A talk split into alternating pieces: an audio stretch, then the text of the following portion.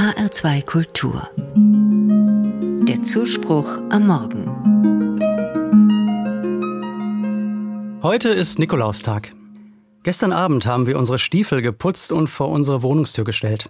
Gleich wird unser sechsjähriger Sohn aufwachen und aufgeregt sein. Ich werde ihm sagen, lass uns mal nachsehen. Bestimmt war der Nikolaus heute Nacht da. Und dann werden wir die Tür öffnen und die Stiefel werden mit Schokolade und einem kleinen Geschenk gefüllt sein.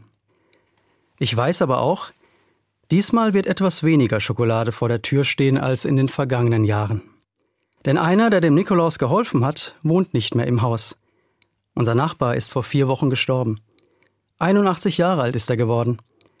Jedes Jahr am Nikolaustag hat er jedem Kind in unserem Mietshaus einen Schokonikolaus vor die Tür gelegt. Ich weiß das, weil wir uns mal am frühen Nikolausmorgen im Treppenhaus begegnet sind. Ich ging zur Arbeit, er ging von Haustür zu Haustür. Es war, als hätte ich den heiligen Nikolaus höchst selbst bei seiner Arbeit ertappt. Unser Nachbar lächelte mich verschmitzt an. Er wusste, wo die Kinder wohnten. Er hatte einen Blick für andere. Den Blick für die Menschen um ihn herum besaß auch der Nikolaus, der dem Tag heute den Namen gab.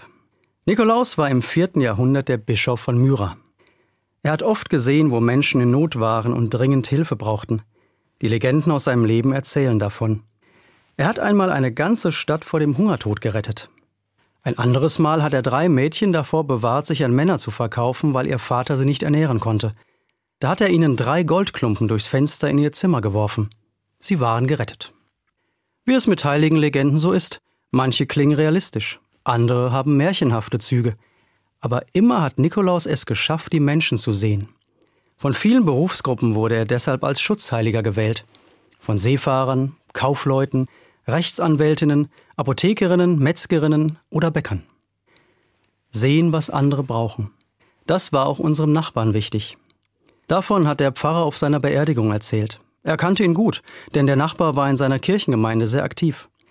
Zusammen mit anderen hat er sich für benachteiligte Familien in seinem Stadtteil eingesetzt. Ihm war wichtig, dass auch Kinder aus ärmeren Familien an Freizeiten teilnehmen konnten. Dann hat er die Abrechnung gemacht, den Papierkram erledigt. Das hat er gerne gemacht. Genauso wie er gerne mit Menschen zusammen war. Vielleicht waren auch deshalb so viele Menschen auf seiner Beerdigung. Ich glaube, allen hat gut getan, von einem Menschen zu hören, der nicht nur sich selbst im Blick hatte. Wenn wir gleich die Tür aufmachen, wird unser Sohn rufen, der Nikolaus war da, und ich werde an unseren Nachbarn denken.